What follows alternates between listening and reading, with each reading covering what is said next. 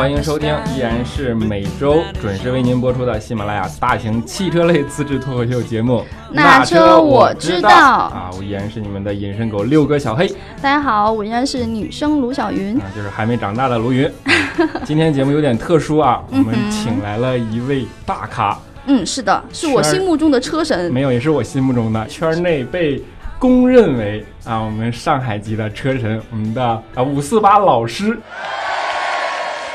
对吧？对，五四八老师，著名的上海天马山赛车场一号弯，一号弯五四八弯的拥有者啊，嗯，对的，我们的缔造者，对，我们的五四八老师来跟大家打个招呼。哎，大家好，我是乌斯贝五四八啊，然后这个也是第一次来到喜马拉雅这边，而且非常不凑巧的是今天嗓子还坏了，然后有可能这样更性感啊，对，没错，听到声音呢，有可能会跟我平时在电台的一些节目中跟大家。就是在电波中见面的时候，那些声音呢会不大一样啊。这个不重要，重要的是人一样帅。然后我们既然说了是著名的天马山一号湾的拥有者，然后。这个事情估计哎，大家还不是特别了解，这这个事情主要是圈内人了解，但是圈外人不见得知道。我们有必要把这个经典的故事介绍给我们那车我知道的听友们。对，首先我先跟大家普及一下，为什么这个弯叫五四八弯呢？嗯，因为一旦一个弯道以一个车手的名字来命名的时候，就说明这个车手在这个弯道里做出了非常非常有名并且英勇的事迹。对，是的，对，应该是非常巨大的贡献。嗯，差不多这个。车手应该就死了吧？应该 差不多挂了以后，然后为了纪念这个车手，然后就把这个弯道来命来用他的名字。还好，这是一个很难得的还活着的有并命名的，并且命名的车手。来，五四八老师跟我们来详细介绍一下当时的情况。开玩笑啊，因为其实跑赛道的话，嗯，冲出去啊，或者是发生一些意外啊，这种情况还是非常多的。嗯嗯，我那次呢。跟其他的意外，包括赛道事故呢，最大的区别是我把赛道挡墙都撞碎了。这个其实是在我个人的一些经历，或者是其实在圈内赛车圈内，嗯，这个经历其实是非常非常少有的。因为大家知道，就是在挡墙之之外，还有轮胎墙啊，包括对对对缓缓冲区啊这样的很多的地方来隔开你的这些危险嘛。那我那一次呢是，嗯，赛车直接把。挡墙就是水泥的那个挡墙都撞碎了，这个在我个人是，我下来以后，嗯，天马山的工作人员说，我们天马山开了十多年了，这个情况还是第一次出现。就是然而人并没有什么事儿。对，而且我整个人是从车上是跳下去的，就是人还。人不但是没有什么事情，反而倒是非常精神，就是嗯嗯。我想确认一下，是天马山赛车场的那个一号弯大直道的镜头吗？对对对对。然后那个其实很多人都会在那个地方发生意外。我能说我也在那儿发生过吗？对，但是人家为天马山新开了一条路出来，行吗？就是我是直接把挡墙撞碎了以后，直接跟出维修通道那条路就连 起就连起来了。对对。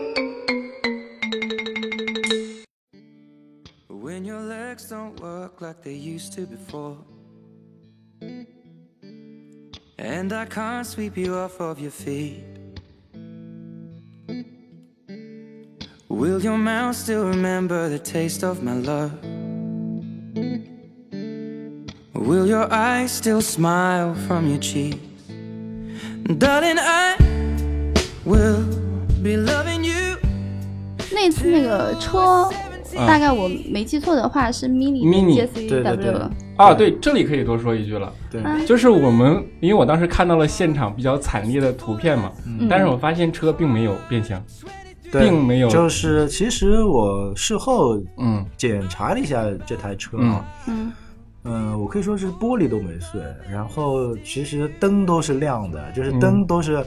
嗯，转向灯啊，雾灯啊，其实这些全全都可以打开。那所以你是以什么力量把墙撞开的？呃，所以说我觉得其实原来我们一直听说，嗯，mini 是比较硬的一台车，但是我也没有想到它能这么硬。嗯，只不过就是我觉得这一次事故或者意外中啊，嗯，我觉得最浪费的就是那八个气囊，我觉得太浪费了，因为我当时是有防滚架和四点式。安全带的一个保护嘛，所以说根本就完全没有必要。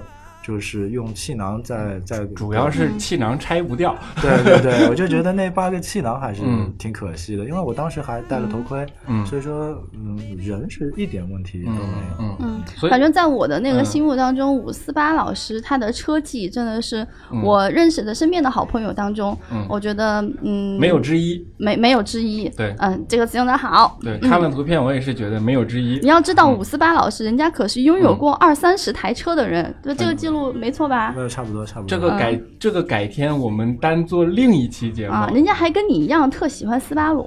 不是，主要是我跟人家一样。你这会不会做主持啊？我的天哪！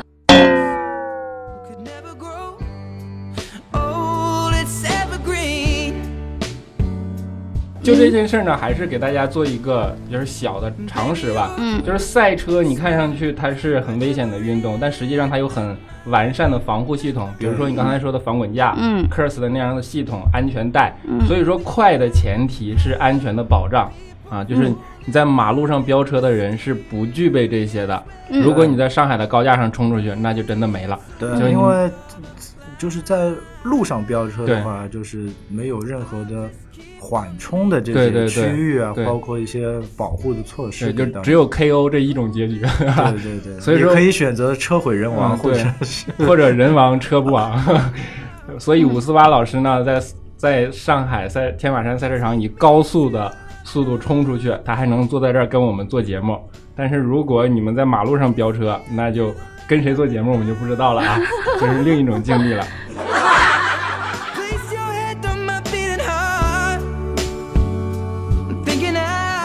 好，我们先就是五四八老师的英勇事迹呢，就先给大家介绍到这儿。今天最主要的呢，是我们都刚从北京车展回来，对吧？对。然后这样大的一个车展。关键是北京车展也刚刚收官，嗯，趁着这个收官之际呢，大家分别想聊一些。啊，我今天说吐槽，然后小黑说不能叫吐槽，叫做认真的吐槽。对，就是北京车展，我们有话说啊。嗯，当然先是从五四八老师开始。对，五四八老师一般都当然是超级专业的一些见地。还有我，我是这么觉得，因为你们刚刚跟我说这个选题以后，我觉得。要说的肯定都是坏话，没有关系。然后就是，其实我个人啊，还是第一次去北京车展，因为我原来也不是这个圈的，我只不过是自己比较喜欢玩玩车啊。然后今年呢是第一次以汽车媒体的身份，就是去北京车展。然后呢。可以说给我留留留下的印象是非常差啊，因为因为之前在上海车展，因为我个人是作为一个车迷，我每年都会去看。我从第一届上海车展时就会去看，嗯嗯，已经看了呢十几年起码应该有。因为我记得我第一次去上海车展的时候，坐的那个大巴还是日野的，所以说有可能是这个有可能又有点暴露年龄了。这个其实是 很久很久以前的事情，没有关系，对。那第一次去到了北京车展以后，然后在北京车展度过了两天媒体日和一天就是专业观众日以后，我觉得这个嗯，就是我们单从从跟上海车展对比来说，我觉得这两个车展虽然说都是国内的 A 级车展，也是就是最顶级的两个车展，嗯嗯，我觉得跟上海车展没有没有办法比，就是我有可能作为一个上海人啊，没有。办法给到大家一个很中立的观点，我的观点肯定是不够中立的，没有关系。对，因为我们不需要中立，我们只需要观点。就是我，我个人是认为啊，从嗯规模或者是这种规范的程度上来说，都是不能跟上海比。我觉得太混乱了。哎，这两个词用的好，规模和规范。嗯，对，因为这个真的是太太混乱，太混乱。因为我首先我们不要去，我们先要去忽略，比如说交通拥堵啊，嗯，或者是嗯指示系统啊，包括志愿者工作的一些问题。因为我觉得这些很多都是怎么说，就是可能是经验或者是人为的一些因素。因为我个人最接受不了的一点就是，嗯。人类最基本的那个生理需求 得不到满足，就是北京的大保健没找到，对。因为我觉得这个是没有车模，是吧？嗯，开个玩笑啊。因为我觉得，嗯，就是对于厕所的设置这一块，我觉得很多事情都是以小见大的。然后就是让我们五四八老师憋着了。这一点上，我发现就是典型的上海的同胞们的思维，像五四八，还有像我们的小伙伴周展，嗯，他们都共同的吐槽了这一点。嗯，对，因为我觉得就是很多情况下，女厕所排队是很正常的。嗯，因为这个，哎，巫老师就是比较巫一点啊，喜欢说到就是男女生生理方面的不同的这点。没有关系。对，因为这个。我们听友更污，就是女厕所排队，我个人认为是很正常的一件事，因为对吧？大家都懂的。但是男厕所排队，我第一次见，对，然后还能排出十二十二十米，然后在队伍中呢，你可以看到各种企业的高管，然后穿着意大利的高级定制西装，定制西装，然后穿着锃光瓦瓦亮的那个皮鞋，没有用，出来一样见上。那不是一个大家可以聊天的好机会吗？味儿不对，味儿不对。对对对，这个其实又是说到另外一点了，因为嗯，这么多人排队造成的另外一个致命的缺陷，嗯，就是厕所没有人打扫。嗯，所以说你在这个可以说是污水横流、充满异味的地方呢，你会看到这么多老外，嗯，这么多衣衣装得体的高管在那里污水横流，然后在那边排着队，然后。非常非常的尴尬，我觉得跟北京车展这个怎么说，就是嗯这么高大上的一个定位的，或者是北京这么大的一个城市的这种风格太格格不入了。嗯，我觉得这个是我最接受不了的。哎，我们看的是同一个车展吗？为什么？因为你有可能你没去过男厕所。你说对了。关注的是车展的不同面。对，因为我觉得这个我我个人是认为，说的难听一点是不可原谅的一个事情。其实啊，对于汽车品牌来说，嗯，北京车展是一个非常重要的一个车展，而且我个人是看看到，就是基本上所有品牌的全球的老大，嗯，老二，哎，怎么又说到污的东西？老二。就是不是老大就是老二，本来是正常的，你非要重复一下，对。然后基本上就是全球的，就是总裁或者都会来到北京车展的现场，来为自己的品牌助推一下，然后。车型方面也会就是投入比较很重磅的车型，车型来到北京车展做一个展示。嗯，所以说在这么大家这么重视的一个车展，你后勤的配套能做到这么差，我也是没有。我我看出来了，吴老师对这一点真的是印象都非常深刻。他已经，我问个问题啊，明年让你去，你还去吗？明年是在上海好吗？下一届北京车展。嗯，我应该还会去，但是这就叫车迷。但是自备一个移动厕所。但是呢，我又不喝水了。有成人纸尿裤，没有善人。哎，我我是觉得那个车展，嗯，我觉得吃的这方面实在是，嗯，配套太差了。嗯，就是你你记得我们当时中午饥肠辘辘，而且我们已经错开吃饭的高峰，已经到了一两点钟了。对。然后我们去任何一个可以吃饭的地方，无数的长龙，然后，哎，人又多又难吃。嗯，就算拿着厂家他们就是给的那种餐午餐券儿，然后你也是搞不定的。嗯，就是午餐券的人真。午餐券的人比那个外边排队的人还多，对吧？这就叫北京特色，你知道吗？有关系的人比外边普通老百姓还多。哎，我回到了刚才吴老师他那个话题啊，就是五四八说，呃，就是他说的那个男同胞们去排队的盛况，我是没遇到，因为我没在男厕所 去过。但是在呃第一年的时候，应该是在二零一零二零零九，这才是暴露年龄。嗯，二。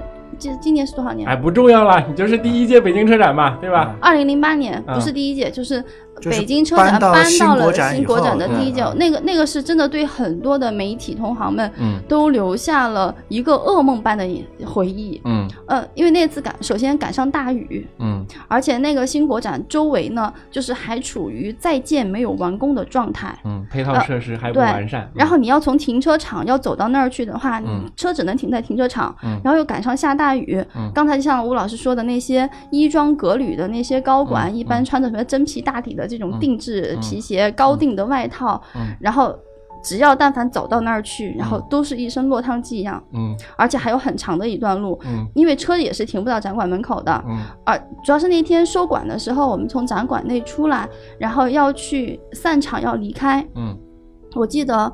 呃，我们在黑压压的就走出展馆，大概半个小时的一个马路边，嗯，然后已经有很多人停在那儿，嗯，这个时候所有的一切交通工具，然后就是呃都拥堵，并且基本上都是如果是外地来的这些媒体老师，你基本找不到你的交通工具的，嗯。啊，后来我们是终于抢到了一个小破的黑车。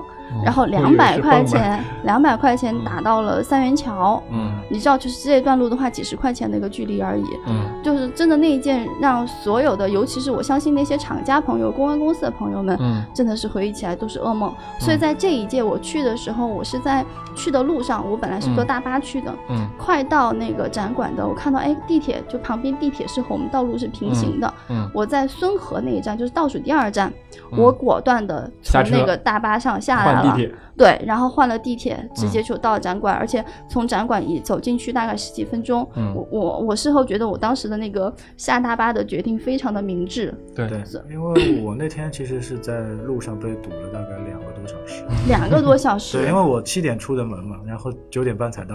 我是我第一天探了馆，因为然后探馆出来的时候，按理说头一天不不会有那么多的车。就是我们叫车走嘛，在那个展馆门口等车，我就等了将近一个小时，所以第二天早上我们就起得非常早，还记得吧？六点多就出门了，就是就是怕堵在那里，但是也是依然堵了将近一个小时的时间才进去。嗯，然后就是给我最大的印象，北京就是拥堵，就是堵的你真的是欲罢不能的那种堵。啊，这是北京的常态了。嗯，所以我觉得地铁这一点还是有进步的。嗯，呃，其实我我可能是因为我之前的经历有一个下限，所以我这一届北京车展过来说，反而对，反而有些我能够看到它进步的地方。嗯，我希望他们就是在未来的下一届能够更加的进步。说实话，我不希望它有未来了。就是我是觉得，在我们这种国情里边，车展不适合放在一个政治中心里边去发布。就是不管是刚才吴思法老师说的配套设施也好，所有的周边的安保等等等等，嗯，一切的一切都是因为这个地方。它的重要的什么赛事也好，或者重要的会议也好，重要的等等等等太多了。你想，他一开会就是国家级别的，对吧？嗯。然后车展就是我们汽车级别的，所以就完全人家就不理你。我们觉得这对我们汽车行业无比重要的一个展会，人家可能眼睛都不抬。就是这样的，就可能就是这样的。那天有领导去过展馆的，因为刚好我遇上了，就是前簇后拥，然后直接把周围的人全让开让开。李克强直接奔你来了，是那张照片是吧？呃，还真不是。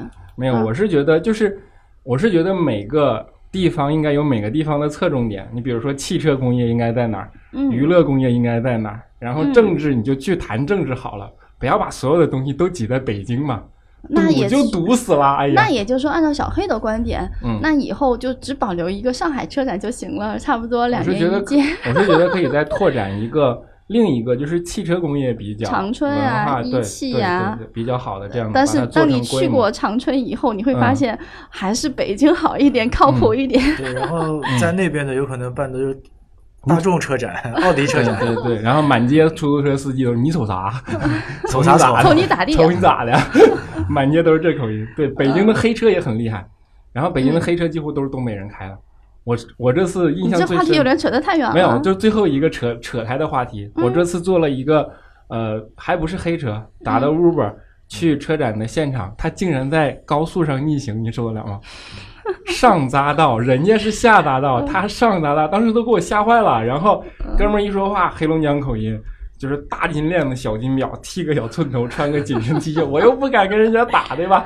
哎呀，反正特别无奈。北京车展，大金链子、小金表，剃个。寸头，对，就是贴着头皮的那种头，剃个寸头，还有下一句什么来着？穿了一身紧身的短袖，然后对那那种皮鞋，就是那大 H 头的皮鞋，然后黑色的裤子也紧身，最后把那个短袖塞在裤子里，大皮带头露在外面。想象一下，就东北小混混那个 最最什么的打扮。然后当时一看，我就哎呀，特别无奈，但是也没有办法，因为打不过他，肯定打不过他，所以我就怂了嘛。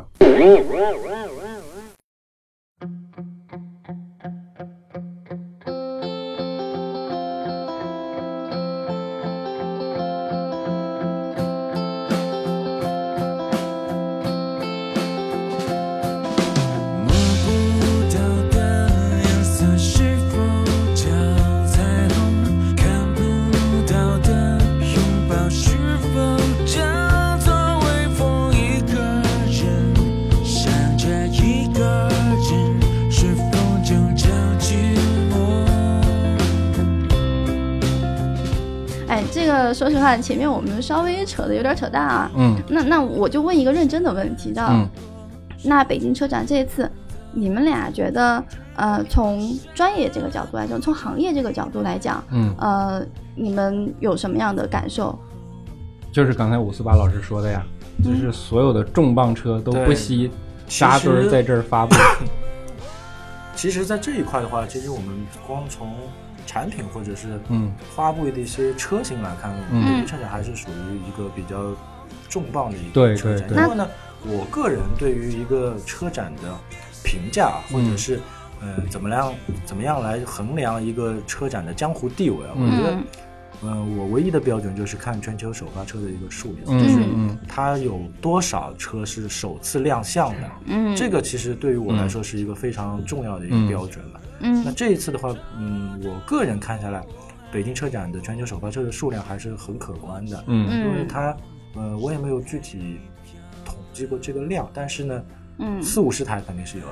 嗯，那从他们这个全球首发的这些车型当中，你们能不能总结出来一些趋势？比如说，我总结第一个，我觉得 SUV 依然特别多。对对，嗯嗯，那肯定，因为中国人就喜欢这个。目前阶段最喜欢这个，就好这口嘛。啊，然后还有就是，呃，我不知道你们觉得怎么样？就是，呃，我觉得新能源车在这次基本上就是每个企业都会。带来啊，我觉得这是个，我觉得这是个政治风向标，这个和行业关系还真的不大。就是因为这个的话，因为很多是有关于我们国内的新能源车的政策。对，现在国内在政策方面对新能源车有非常大的一个扶持的力度。嗯，政策源于政治嘛。肯定，那这个等于是有钱放在那边，不不不减白不减，不减白不减，你肯定会。好，我们是一档说实话的 汽车类节目，就是我喜欢，就是。肯定会往这个方向去靠。对你说别的厂厂商或者品牌，嗯，推出了这么多的新能源的车型，嗯嗯，人有我也要有。对对对，就是感觉这一次大家如果不拿赚便宜一定要没够。对对对，就是不拿个新能源车，你就好好像。不不敢来北京车展发布你的发布会一样，就 out 了，对吧？对对对，就别人有我也一定要有，就不管它到底是个那个什么那个电动车的电瓶也好，还是那种老年代步车的电瓶也好啊。然后还有一点感受，说它，就比如说，呃，我觉得互联网造车的这样的一个趋势，嗯，然后是我我感受度特别强。这个的话，我个人是觉得，因为毕竟跟这些传统的汽车企业嗯比起来，就互联网造车的这些企业都。太年轻了，嗯，而且呢，现在其实缺乏大家对它的一个认可，特别是在产品层面的，就是你造造的跑车，嗯，或者是一些新的车，你跟传统的这些企业到底会有什么样的一个对比啊，或者是较量这种？因为我个人是觉得，跟就是现在的这些互联网造车的企业跟传统汽车企业都没法比，只不过大家看个新鲜，或者是图个好玩，觉得啊。我现在觉得，这个我也可以造出什么零到一百加速什么二点二点几秒的这种车。其实我觉得这个有可能离我们还稍微有点。而且它都是电动，就是 一旦放到内燃机领域就都没戏了。对，我是不知道从什么时候开始，互联网造车这个名词就被就被拿出来大说特说了。我从什么时候开始？对我从来不觉得互联网造车这件事有有多么的高级也好，或者说有多么的，就是那种可让人觉得有憧憬的地方。我觉得互联网公司相对于传统的汽车企业公司没有任何的优势也好，对对对，就是你可能说我的思路不一样，那都没有问题。我才不管你是什么什么样的造车呢，你造出来这个车这个产品放在这是什么样？我们看产品说话嘛，对对吧？你说互联网造车就一定比过去先进，或者说怎么样？那个我我并不觉得。就像我说特斯拉所有的实现的东西，它那些炫的东西，我觉得传统内燃机完全可以实现，并没有什么不可实现的。它真正的那些可能是它对未来电力的布局啊，那些那那也不是互联网造车，那就是未来的汽车企业嘛。对吧？如果大家每个人能打一下，说我是未来的汽车企业，我觉得我接受度能更高一点。你说互联网造车扯淡，互联网本身就是泡沫，更不要说互联网造车了。嗯，这个观点我其实还是比较赞同的，因为我觉得汽车这个东西，你不要说它是一个非常简单的一个工业品，对，其实它需要非常强大的一个积淀的，或者是一些技术的积累，你才能造得出有品质的车。我们需要的并不是说一个。只要能给你概念遮风挡雨，只要能动的车。但是我觉得品质对这个车的安全性，包括性能，包括燃油经济性，包括环保的一些要求，嗯，其实，在传统的企业来说，已经做得非常非常好。对对对，特别是一些大的品牌啊。对。但是你说互联网的造车的这个概念。有可能他想玩的这个东西概念是好的，嗯，但是你真正的要落实去造成这样，就是你还是要有产品落地嘛？对，我觉得是很难很难的，可能会在刚开始或者是很长的一段时间内，嗯，我个人认为啊，这些互联网嗯的汽车企业会遇到大量的问题，大量的困难，一定嗯，就是它在产品层面上来说，大量的问题，大量的困难，有可能甚至于要让消费者付出。比较大的代价来改变这样的一个情况，因为我个人是这样认为的啊，所有的汽车的安全，包括产品的安全，都是用生命，包括鲜血堆积出来，对吧？所以说，这互联网的这块，你说它这个车怎么样来给你一个？可靠的，或者是安全的，或者是可以信赖的这样一个感觉，我觉得是很很难很难。只不过大家可以先把它当成一个小玩具，嗯，或者怎么样来玩一下，或者是我就真正成为交交通工具，我觉得还需要有很长的路来走。对，也就是我理解下来，就是其实我觉得。互联网企业他们要投身于造车这件事情，我觉得是可可以，大家都可以去做的。我觉得任何人都可以投身造车这件事儿，就是你能造成什么样嘛？对。但是我觉得五四八刚刚谈到有一个观点，就是这些产品当它最终由消费者他们要去使用的时候，嗯，我觉得他他刚才提到一个点，就是可能消费者会付出很大的代价，然后去试错，帮企业试错。对，我觉得这这有可能如果说的那么夸张啊，什么鲜血啊、生命，但是你买了买了一个车。经常去修呢，对对吧？你你买买来一个车，有可能他就天天在那边趴着呢，或者是在使用中碰到各种各样问题。我觉得其实都是一个成本的付出。其实我觉得现在所谓的互联网，他们最大的信心的原动力就来自于电力、电动机绕开了传统内燃机构建起来的那些技术壁垒嘛。人家长达几十年或者上百年的这样的技术的积淀。然后，因为现在的能源的方式的转变，或者说传动力方式的转变，就是特斯拉把电动机让人相信能够很好的变成车的动力这件事儿，所以大家都扑到电机上来了。我觉得不光是这个能源方式吧，我们还包括人机交互。我觉得人机交互在互联，就是在电电动车和内燃机车上没有任何区别，对，一样的。对，就是所有电动车能做的，内燃机都能做，除了动力这件事儿。但是动力这件事儿，就是我们老生常谈的问题，你怎么获得这个电才是未来的新能源？这个后边的问题会更多。对，其实就是你，其实要看你怎么去得到这个电，或者是我们国内的主要的发发电用的能源是什么？其实，对，如果你说电动车在国内是一个。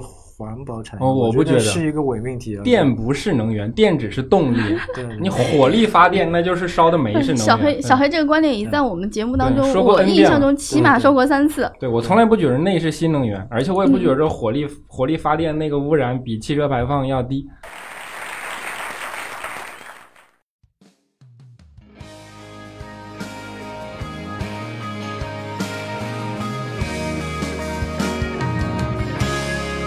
我我必须要打断你们啊！我觉得就这个话题再继续讨下去的话，讨论下去的话就没完了。对，没完了。嗯，所以我想我想说一个另外一个有趣的一个话题。嗯，你们这次在北京整个除了车展以外，嗯啊，在北京的这几天，对啊，风土人情啊，尤其是比如说人啊，像你们都是呃男生喜欢看一下美女，然后还有这个。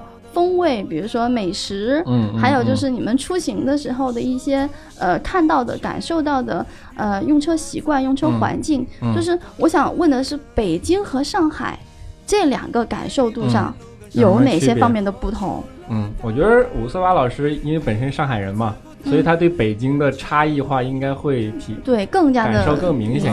因为我其实。最近这一年以来呢，我基本上每一个礼拜都会去北京。然后我觉得，哎到底有什么背后深层次的原因吗？在北京住在哪儿？别打听啊。因为在北京还有了另外一个新的家嘛，对吧？哦，开玩笑，懂了，懂了。哎，把这段截下来，给给给我弟妹。嗯。然后呢，其实我个人是觉得这两个，就是北京跟上海这两个城市呢，有很多。相同的地方，也有很多就是差异的地方。嗯。嗯，相同的地方在于呢，这两个城市就是像我一直说的一个观点，就是被认为是排外的两个城市，就是觉得上海人把所有的其他地方人都称为外地人或者是乡乡下人啊。对，然后北京人呢也会让 地方人。觉得，其实北京人其实还有就是。北城的人瞧不起南城的人这种说法，对吧？嗯。然后其实也不是瞧不起，南北城性格不一样，的确是不一样。对。然后其实我觉得这一块的这一块来说的话，上海人和北京人的遭遇是一样的。嗯。因为我个人是我我不觉得我排外。嗯嗯。包括很多北京人也跟我说，我们根本就嗯嗯不排外。嗯。那所以说这个有可能是一个嗯比较相同的一个点，还有不同的地方呢？我觉得就是。比如说，在性格方面，就是这两个虽然说都是特大型的城市，我觉得在性格方面确实是有比较大的一个差异差异啊。然后，我个人是，呃，怎么说啊？我说着说着，吴老师又要污了，就是我还是比较喜欢就是上海的姑娘。这跟哪儿污了？对对对，因为因为喜欢姑娘以后会做。很多想要做的事情嘛，对吧？然后我觉得北京的姑娘给我的第一印象啊，就是嗯，驾驭不了。不是不是不是，倒也不是。我觉得他们的穿着，因为我个人也比较喜欢这种潮流啊，嗯，包括我我个人也很也比较喜欢这种潮牌啊这样的东西。对，我是觉得北京的姑娘比较敢穿，嗯，就是你可以看到，你从他们的穿着呢，你可以看到。怎么说呢？就是他肯定是关注潮流的风向，嗯，然后呢，有可能在家里也会看过杂志啊，但是驾驭的并不是很好。对，但但是呢，你觉得他有点稍微就是用力过猛、生搬硬套的那种感觉，他并没有根据自己的长相啊、身材啊，怎么说是又要说的这个，就是他并没有根据自身的条件来选择他的穿着或者是妆容。嗯，这这一块，我觉得上海的姑娘是做的。游刃有余了，稍微要强一点，因为他会根据自己的一些自身的条件、身体的比例，嗯，这样的来会给自己有一点比较精心的那种搭配。嗯，哎，一说姑娘，我发现，哎呀，乌斯贝老师老师对眼睛都亮了，陷入了一种回味与沉思。因为这个，我个人是一共有三个爱好嘛，就是第一个是抽烟喝酒烫头，是吧？第一个是车，第二个是美食。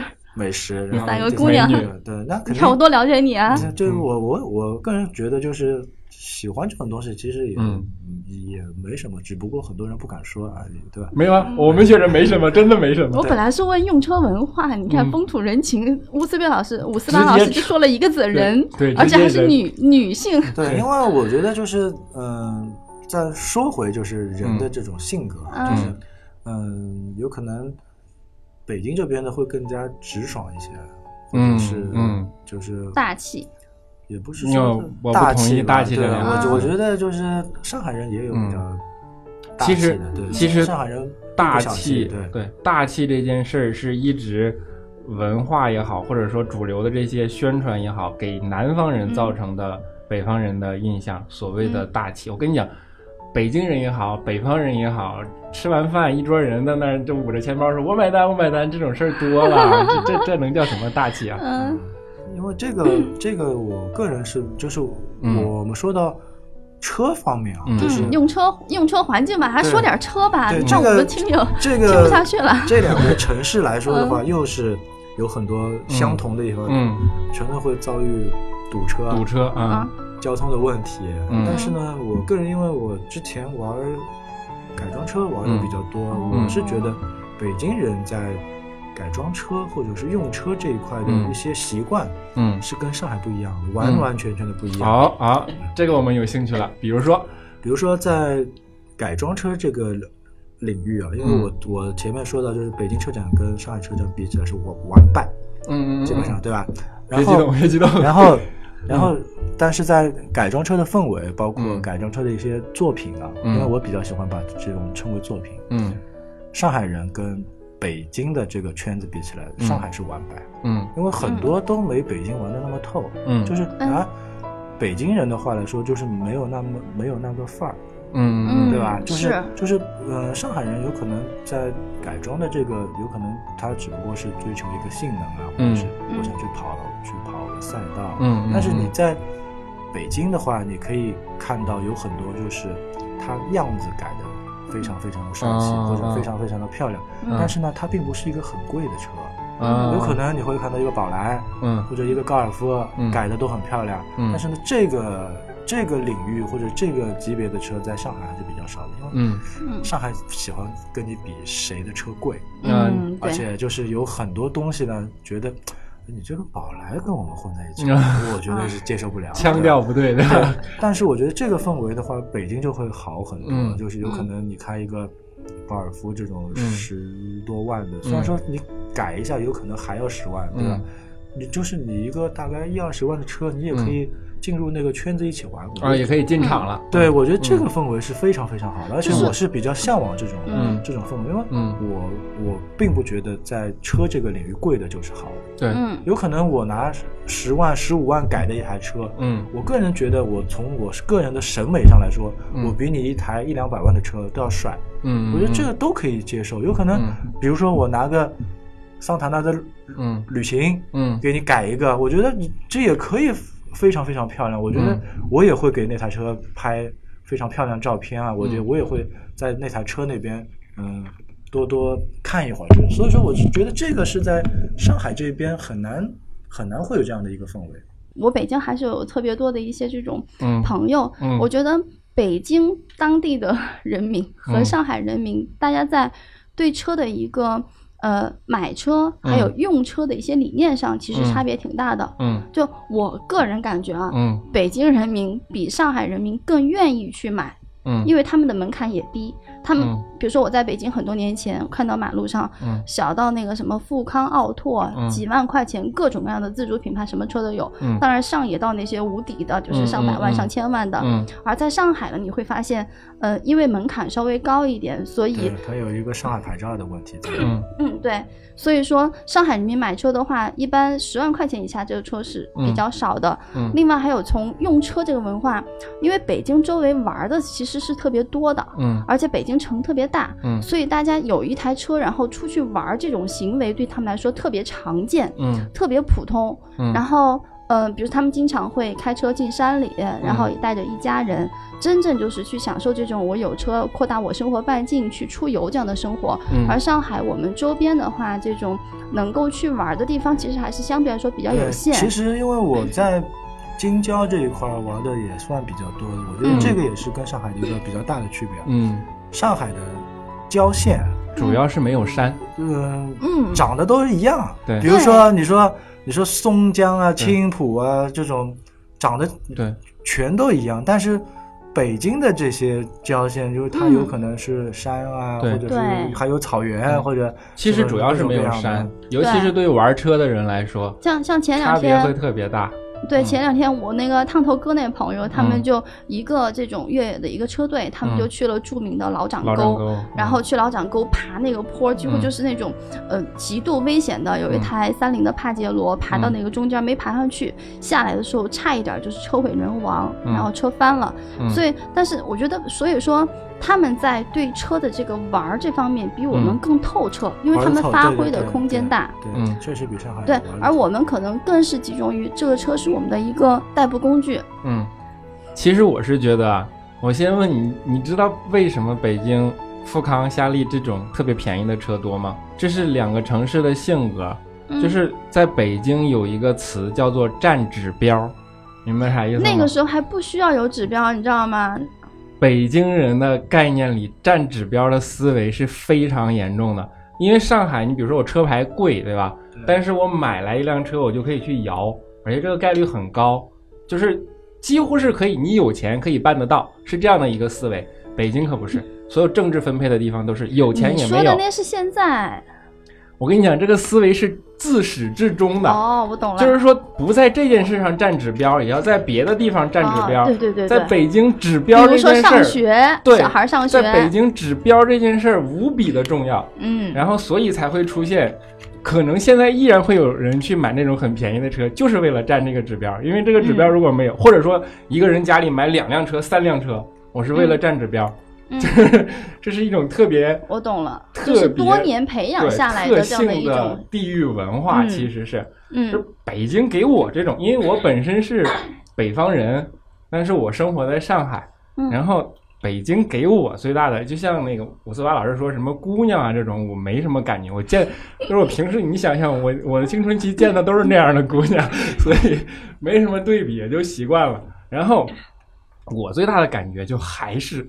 堵 CBD 车倍儿 多，对对对对对对对对，我就一直想说，北京是不是比上海的车多得多呀？没有，我觉得不是，我觉得就是北京的这个城区的道路结构导致的，因为它那个皇城四四方方，对，然后每一个那个角落上的节点，它都是一个巨大的堵点，然后就是十个这样的节点同时一堵，那这城市就没戏了，几乎是这样的行为，所以说就。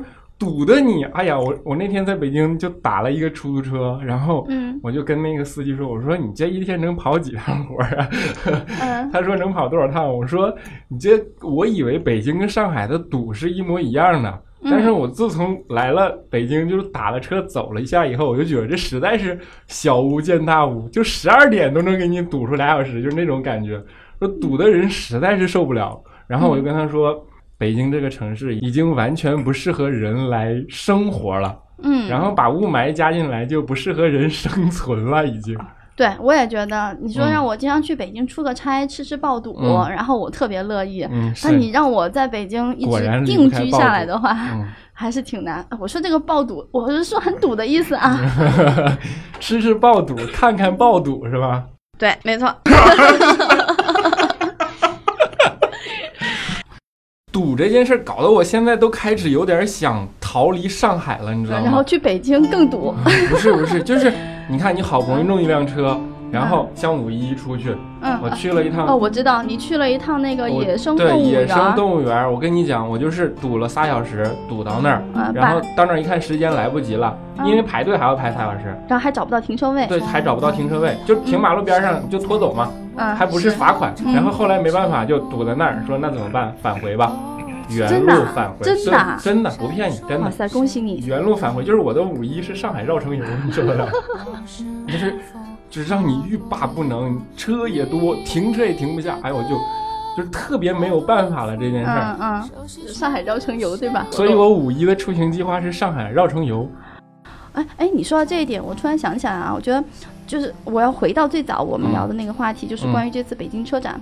我还有一点感受，我刚刚忘了讲，就是其实这次车展有好几个车企，他们带来了一个嗯一个观念，就是他们已经在从这种汽车的制造公司向转型移动出行。不止发布了未来的技术，还有很多未来的解决方案嘛。嗯，对，就是他们也在转型，因为他们也关注到了我们现在。这种用车的一个痛点，对我知道，好像像大众、日产、福特，嗯，其实都发布了，就是他们对未来的，还有通用之前也发布对，还有通用都是他们对未来的交通的理解，而不是说车的理解。嗯，然后包括一整套的出行方案，福特那特别，对福特那个特别好玩那展台，不是还给顶上去了吗？它那一整套的。对，然后当时不也说一个停车的这样的一个智能解决方案吗？对吧？然后是大概怎么样一种情况呢？比如说我现在有一个，呃，它好像叫 LTE 什么样的一个读取技术，你去停车场了，嗯，然后我有一个远程的操控的这样的一个系统，嗯，到了商场你去逛街，好吧，嗯，然后我用远程操控的方式来帮你把车。停到停车位，太好了，我想要这样的。对，然后等你出来的时候，比如说我，我连我连带我趴车的司机都不需要了，连连连给你停车的司机都不需要。等你出来的时候，你在手机上或者在哪里一操作，智能解决方案嘛，然后它在远程操控，那车自己就来了。而且你你说，如果真的有像你刚刚说的什么那个 LTE 系统，嗯，那这样的话，像我这种拖延症患者，基本上去个机场，呃，就是卡着点儿去的。拖延症晚期，嗯，对，到机场然后卡着点儿。到机场，然后你下来登机，对，然后那个远程控制把你车给你停到停车场去，相当于它是有一个远程的一个定位的一个功能喽。不只是定位，还有一个远程操控，它其实是一整套的远程。智能方案嘛，就是，嗯，就是就是当然你飞机延误了，那那不说啊，就是尽最大的效率。我我听懂了，就是一个更高科技的代客泊车啊！对对对对对，高看我多聪明。哎呀，不容易不容易。然后嗯，还有一种是一个实时分享的技术，但是这是福特做的。我有印象，我有印象。它是它是针对福特车主的。你比如说每辆福特车，然后在停车场周围，或者说在任何地方吧，它低于一个时速，好像是十六公里还是多少？低于这个时速的时候，它会自动的去探测周围的这些停车位的信息，嗯，然后哪些可用，哪些不可用，嗯，通过他们，因为都是福特品牌嘛，对吧？它就上传到一个云端，这个云端给所有的福特车主共享这些车位的信息，怎么怎么样，然后你开车出去的时候。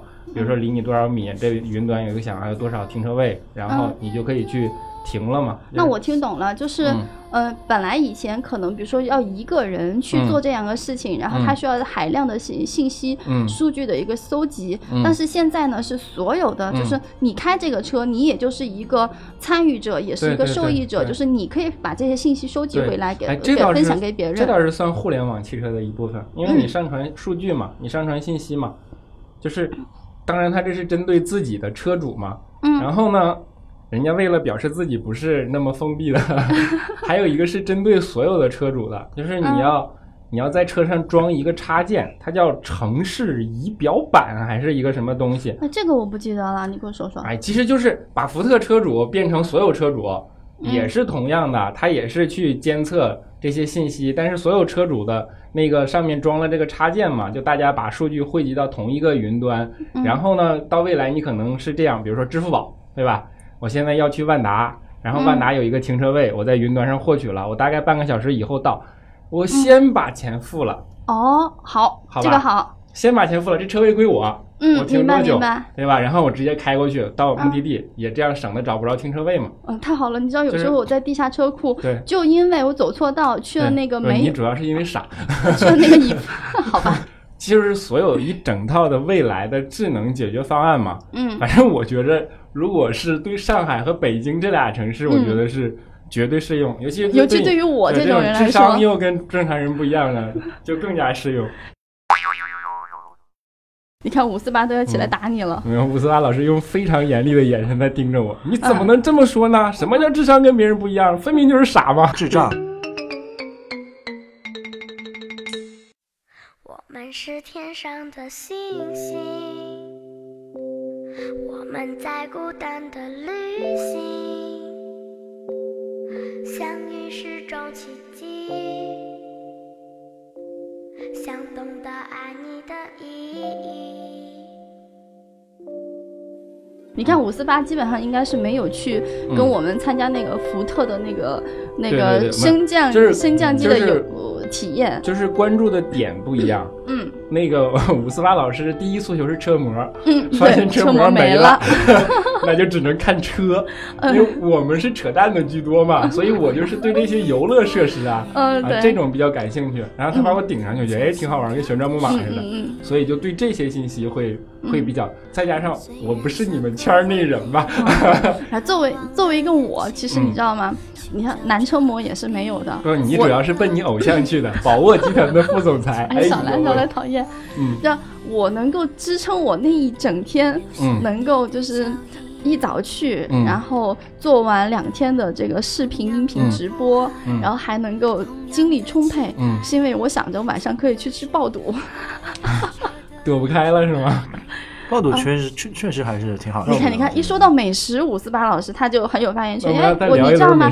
哎，你知道吗？其实五四八自己也是一个美食家，他不光是喜欢吃，他自己做还做的特别好。就是大家发现了吗？五四八老师喜欢车、美车、美食、美女，我也总结出来了。这三个点共同反映出来一个特质，都是可以动手的，是吧？不是，就是他 太污了，我听不懂。就是他有钱。那那确实，对吧？嗯，所以说，听众朋友们，女听众朋友们，喜欢美食的女听众朋友们，如果想要五四八老师的联系方式的啊，嗯，接下来啊，就不只有我们不只有那个什么车模一类的福利送了。我觉得五四八好像今天说的意犹未尽的，因为好多台词被我们给抢了。对对对，主要是咱俩嘴太欠啊。我们欢迎五四八老师能够呃，接下来再抽时间再跟我们做一期特别好玩的节目，然后我们专门就聊一聊美食和美女就行了。我觉得车就不用聊了。美。那个五四八老师不是有过二十几辆车吗？三十辆了都已经。每一辆车都一定有有一个故事。嗯，如果一个女生伴随了五辆车，那就这五辆车统一讲一个故事。反正我们到最后看一共有几个女生哎，你知道？呃，你看五四八一直没插不上话。就是我个人是这样认为的啊。嗯。有可能这么多台车呢，陪我共同度过的，嗯，仅仅是车而已。啊。我觉得其实其实就是。玩车这一块，有很多人会把车称为自己什么第二个老婆啊什么的，嗯嗯。因为不是有有一句话嘛，车和老婆概不外借嘛，对吧？嗯嗯。然后这个的话，我倒是认为就是，因为说白了啊，这个男孩子喜欢玩的东西，嗯其实就并不多，而且大家的兴趣爱好呢，其实。差不多都一样，所以说我觉得有可能你车玩的多一点，和姑娘接触的多一点呢，这个在时间上是一样的。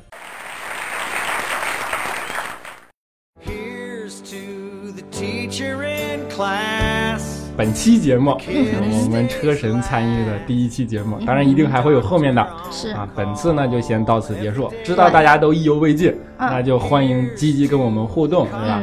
然后这一期节目就暂时先这样。对我们期待下一期五四八老师给我们带来更多精彩的内容。对，好，我们感谢五四八老师。嗯，好，谢谢大家，下期节目不见不散。It's the common workday heroes that together make us strong. For each unselfish thing that you do. Thank you.